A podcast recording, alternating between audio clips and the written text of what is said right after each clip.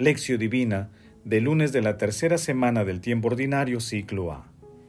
Todo se les podrá perdonar a los hombres, los pecados y cualquier blasfemia que diga, pero el que blasfema contra el Espíritu Santo no tendrá perdón jamás, cargará con su pecado para siempre. Marcos capítulo 3 versículos 28 al 29. Oración inicial. Santo Espíritu de Dios, amor del Padre y del Hijo, Ilumínanos con tus dones para que podamos comprender los tesoros de la sabiduría que Jesús nos quiere revelar en este día. Madre Santísima, intercede ante la Santísima Trinidad por nuestra petición. Ave María Purísima, sin pecado concebida. Lectura. Lectura del Santo Evangelio según San Marcos capítulo 3 versículos del 22 al 30. En aquel tiempo, los escribas que habían bajado de Jerusalén decían, Tiene dentro a Belcebú y expulsa a los demonios con el poder del jefe de los demonios. Jesús les invitó a acercarse y les habló en parábolas. ¿Cómo puede Satanás expulsar a Satanás? Un reino dividido internamente no puede subsistir. Una familia dividida tampoco puede subsistir. Si Satanás se revela contra sí mismo para hacerse la guerra, no puede subsistir, está perdido. Nadie puede meterse en casa de un hombre fuerte para saquear sus bienes, si primero no lo ata. Entonces podrá saquear la casa.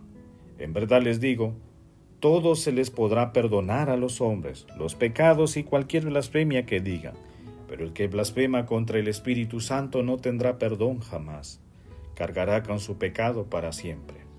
Jesús decía esto porque lo acusaban de estar poseído por un espíritu inmundo. Palabra del Señor, gloria a ti, Señor Jesús. Porque el Señor Jesús viene para someter a los principados, dominaciones y potestades, para sustraer a los hijos de Israel a las violencias de sus enemigos, para enseñarnos de nuevo a ver a Dios en espíritu, a abandonar al hombre viejo corrompido por deseo y placer, y a revestirnos del hombre nuevo creado según Dios, a renovar nuestro interior día a día, según la imagen del que nos ha creado, Jesucristo nuestro Señor, a quien sean dadas la gloria y el poder por los siglos de los siglos. Amén. Orígenes. El pasaje evangélico de hoy está integrado por los textos denominados Acusaciones contra Jesús, versículos 22 al 27, y Blasfemia contra el Espíritu Santo, versículos 28 al 30, el primer texto también se ubica en Mateo capítulo 12 versículos 22 y en Lucas en el capítulo 11 versículos del 14 al 22.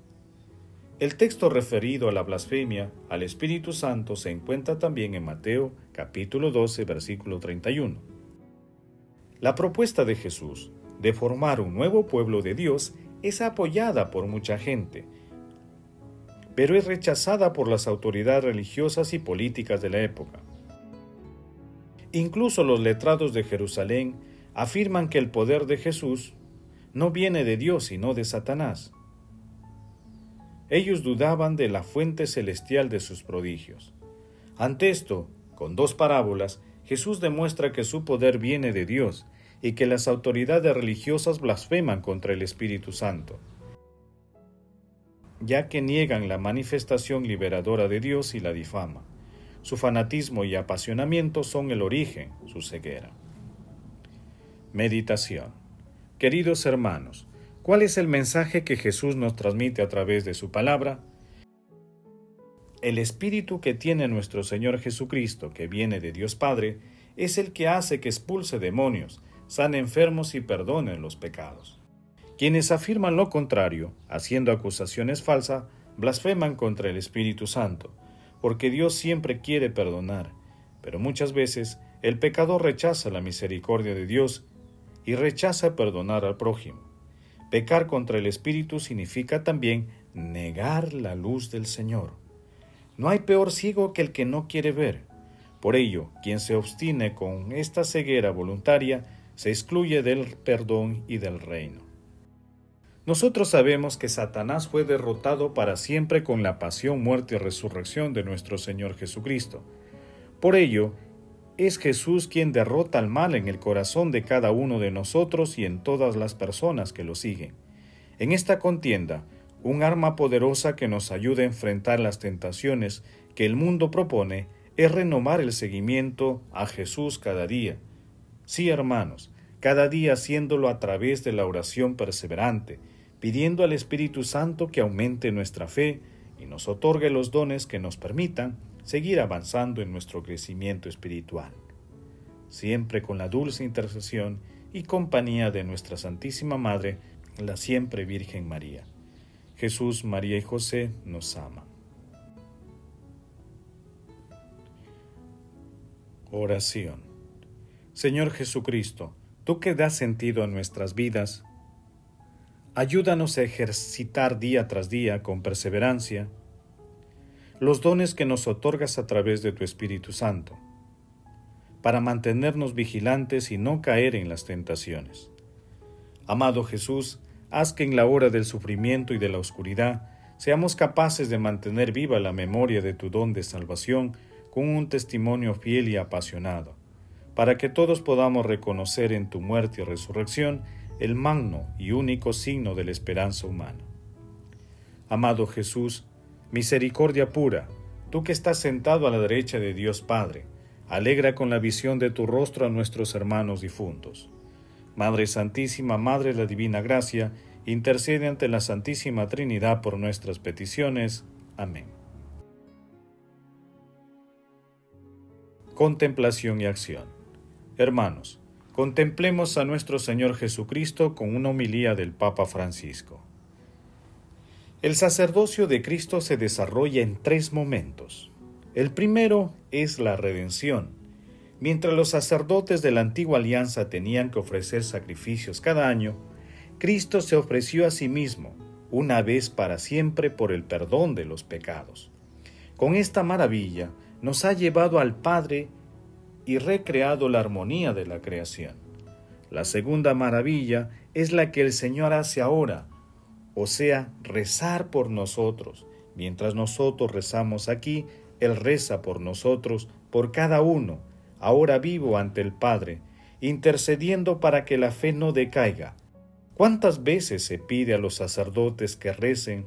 Porque sabemos que la oración del sacerdote tiene cierta fuerza, precisamente en el sacrificio de la misa. La tercera maravilla será cuando Cristo vuelva, pero esa tercera vez sin ninguna relación al pecado, sino para hacer el reino definitivo, cuando nos llevará a todos con el Padre. Esta es la gran maravilla, el sacerdocio de Jesús en tres etapas, en la que perdona los pecados una vez para siempre, en la que intercede ahora por nosotros y la que sucederá cuando vuelva. Pero también está lo contrario, la imperdonable blasfemia. Es duro oír a Jesús decir esas cosas, pero Él lo dice, y si Él lo dice es verdad.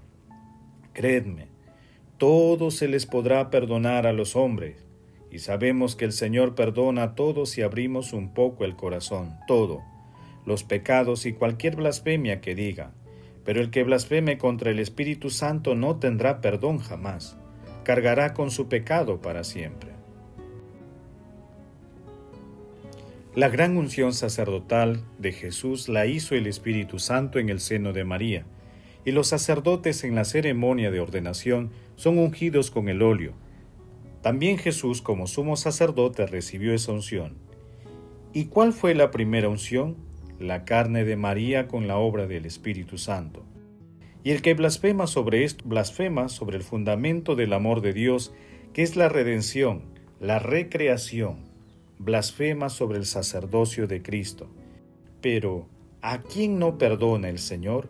El Señor lo perdona todo, pero quien dice esas cosas está cerrado al perdón. No quiere ser perdonado, no se deja perdonar esto es lo feo de las blasfemias contra el Espíritu Santo, no dejarse perdonar porque niega la unción sacerdotal de Jesús que hizo el Espíritu Santo. En resumen, las grandes maravillas del sacerdocio de Cristo y la imperdonable blasfemia, no porque el Señor no quiera perdonar a todos, sino porque se está tan cerrado que no se deja perdonar. Es la blasfemia contra esa maravilla de Jesús. Hoy nos hará bien durante la misa Pensar que aquí en el altar se hace memoria viva, porque el que estará presente de ahí del primer sacerdocio de Jesús, cuando ofrece su vida por nosotros, está también la memoria viva del segundo sacerdocio, porque Él rezará aquí. Y también en esta misa le diremos después del Padre nuestro. Está aquel tercer sacerdocio de Jesús, cuando vuelva que es nuestra esperanza de la gloria. En esta misa pensemos en estas cosas bonitas y pidamos la gracia al Señor de que nuestro corazón no se cierre nunca, no se cierre nunca a esta maravilla, a esta gran gratuidad. El amor todo lo puede, amemos que el amor glorifica a Dios. Oración final. Gracias Señor Jesús porque tu palabra nos conduce por caminos de paz, amor y santidad.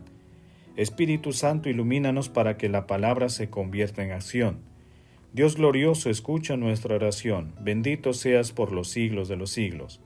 Madre Santísima, intercede ante la Santísima Trinidad por nuestra petición. Amén. El Señor esté con ustedes y con tu Espíritu. La bendición de Dios Todopoderoso, Padre, Hijo y Espíritu Santo, descienda sobre ustedes y los acompañe siempre. Amén.